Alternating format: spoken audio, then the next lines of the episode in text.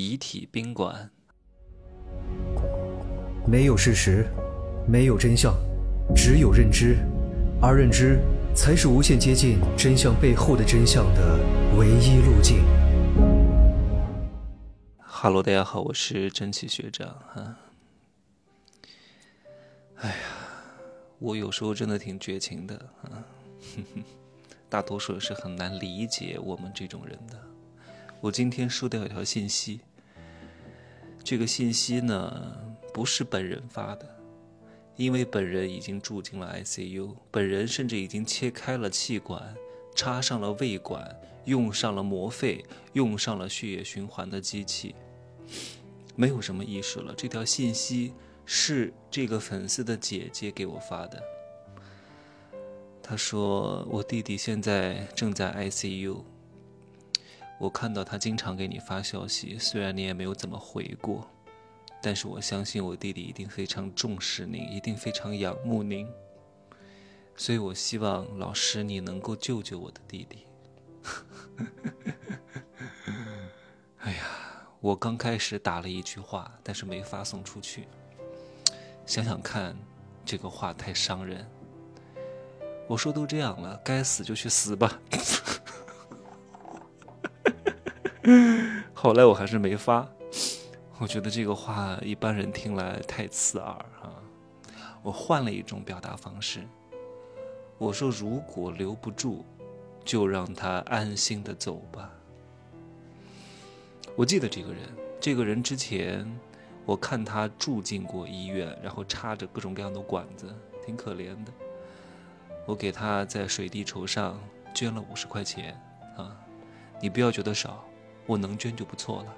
我从来都不捐的，懂吗？五十块钱也很多啊，五十块钱能买两杯咖啡了呀，瑞幸能买三杯了呀，星巴克能买两杯了呀。而且我之前从来都不会在水滴筹上。给谁去捐款的？为什么？我相信这个时候已经有部分的宝宝想起了我经常讲的一句话。什么话？各位再仔细的想一想。天地不仁，以万物为刍狗；圣人不仁，以百姓为刍狗。冷眼观世界，任人死亡。没钱治病就得死，身体不行就得死，胡吃海塞、酗酒就得早死。你不死谁死？谁能替你承受这个因果？这是老天爷给你的命数和劫数。文太师必将绝命于绝龙岭，逃不过的。哼哼，活着又能怎么样呢？捐了点钱，把你从鬼门关救了回来。让你苟延残喘的再多活一两个月有意义吗？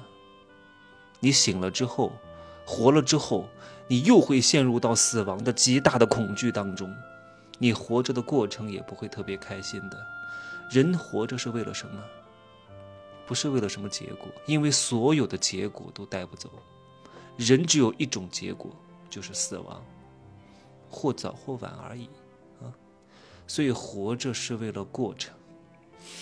那这个人被救活了，活着的过程也不会太开心的，因为他很清楚，他活不了多久的，而且每一天活着都挺受罪的，而且因为他的苟延残喘的活着，让很多人为他殚精竭虑，为他蒙受财产和时间的损失。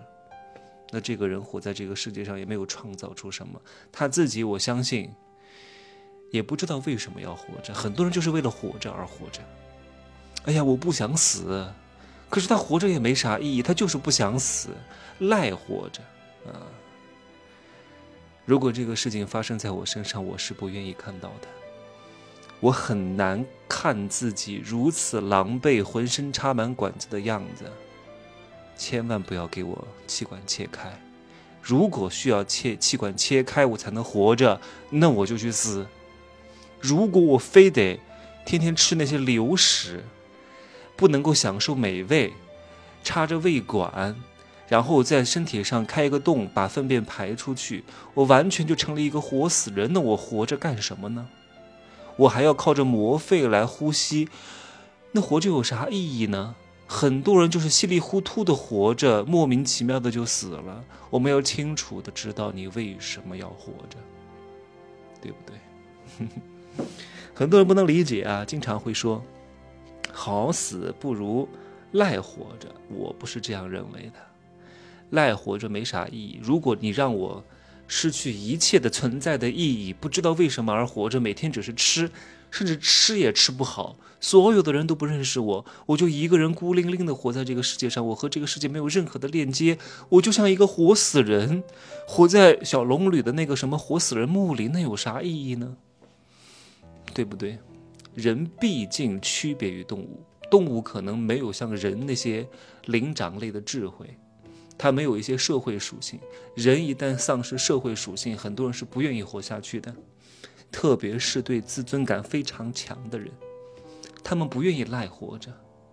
我相信张国荣是如此，我相信很多自杀的这些艺人、明星、作家也是如此，他们都是有着这种高自尊人格的，哼，他们宁愿结束自己。绚烂而短暂的一生，也不愿意痛苦的活在这个世界上。啊哈，要说啥呢？我下午呢去清水寺，那个叫啥寺我忘记了，好多游客。哎呀，我发现真的日本也就这个样子，又是那种古镇啊，只不过跟中国的古镇呢。风格上、文化上有一点不一样，跟那个什么丽江古镇、大研古镇、什么大理古镇、白族古镇都是一样的，人头攒动啊，到处都是人，卖着各种各样的纪念品和美味的小吃，然后拍照打卡的人一大堆。旁边有一个特别特别不一样的一块地方，闹中取静，然后四三面环山，看着整个京都的城市的景色。没有一个人，我刚好看到了，我就进去了。各位也看到了，我今天朋友圈发的，是一整片一整片的日本的墓地，我可太爱了。我又进去溜达了一圈，日本的墓地真的没有一点点恐怖的气息哈，包括我晚上的时候也去过，但是我去的那个真的是有点恐怖，因为是在山里。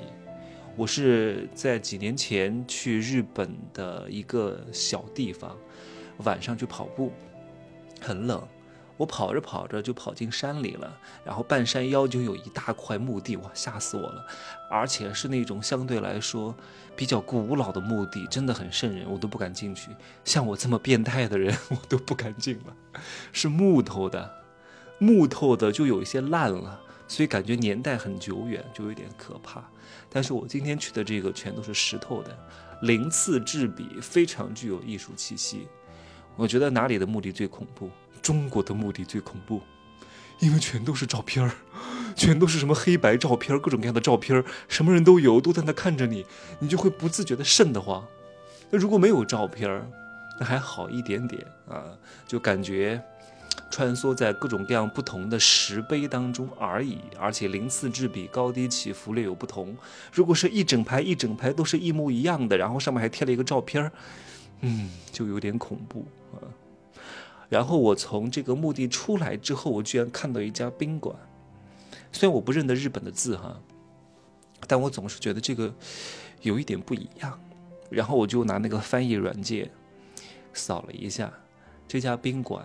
和一般的宾馆是不一样的，一般的宾馆、一般的酒店，啊，都是给活人住的。这个宾馆是给死人住的，为什么呢？因为现在日本的死亡率太高了。为什么死亡率很高？日本的老年人太多了。我看到坐公交车的几乎都是老年人，我在地铁上也看到很多老年人。日本的老龄化大概在二零二一年就已经达到了将近百分之三十，每年有将近一百四十多万人死亡，可能到二零四零年要达到一百七十多万人，远远大过它的出生率。所以这么多人都死亡了，火葬场不够用了，这个尸体放哪儿呢？特别是生活在大都市的，什么东京、大阪，它不像以前很多日本的家庭住在有自己庭院的地方。可能就住在一个公寓里，或者是租房子住，遗体没地儿放啊，也没法放在家里。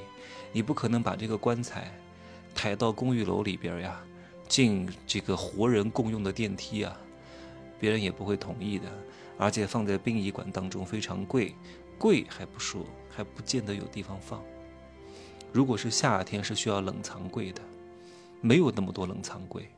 但是呢，日本人他的丧葬传统相对来说，还是需要有把这个尸体放在家里，放个大概多少天我忘记了，反正有一个礼拜左右吧，要守护它。那这个时候殡仪馆不够放，而且比较贵，然后就有部分的人呢，把活人住的宾馆改成死人住的宾馆，把这个遗体放进去。如果有冷藏柜的就放冷藏柜，如果没有冷藏柜的，就在这个棺材当中放一些干冰啊，什么液氮之类的，好像液氮是不能放的，液氮那个温度太低了，瞬间整个尸体就脆了，就化成了灰烬。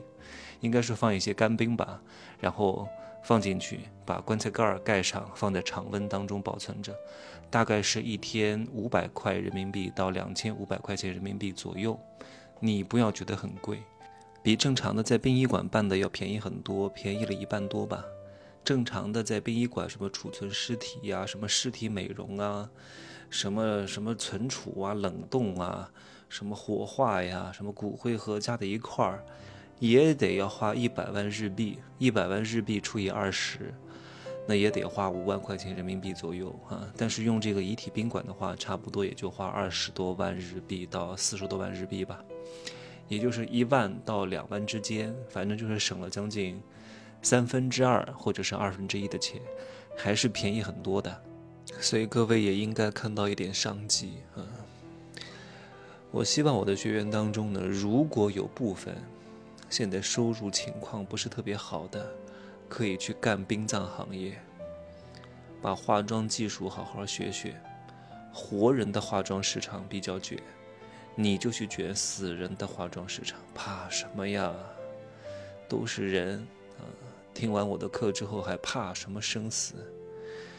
鬼都不怕，嗯，还怕什么死人呢？叫软的怕硬的，硬的怕不要命的，不要命的都怕搞传销的，传销的都怕太变态的。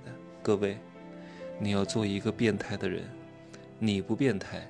别人就对你变态，懂吗？赚钱最要紧，比送外卖好吧？不要不好意思，好好的做一个入殓师，做一个遗体整容师，嗯，每个月挣个两三万，还是不成问题的。好好去了解了解吧，好吗？最后，希望深受我影响的宝宝们。也不要搞那些形式主义，什么墓碑、陵园、骨灰盒，什么祭奠亡灵、什么悼念仪式都没啥用的。你有本事不搞这些东西，别人依旧会记得你；你没本事搞再大正事，都没有人会去看你，也没有人会想起你。那又何必浪费这些钱呢？最终让他从道中来，回到道中去，就可以了。好吗？另外还有一件事，入室十三节这两天我要涨一次价格，更新了好几集，涨个三百块吧。月底啊，所以没有听的赶紧自己去听一听，听过的呢多多回味一下。入室十三节是非常非常受欢迎的一个专栏，多听几遍，看透生死，看透爱恨情仇，做一个绝情而又有情的人，行吧。拜拜。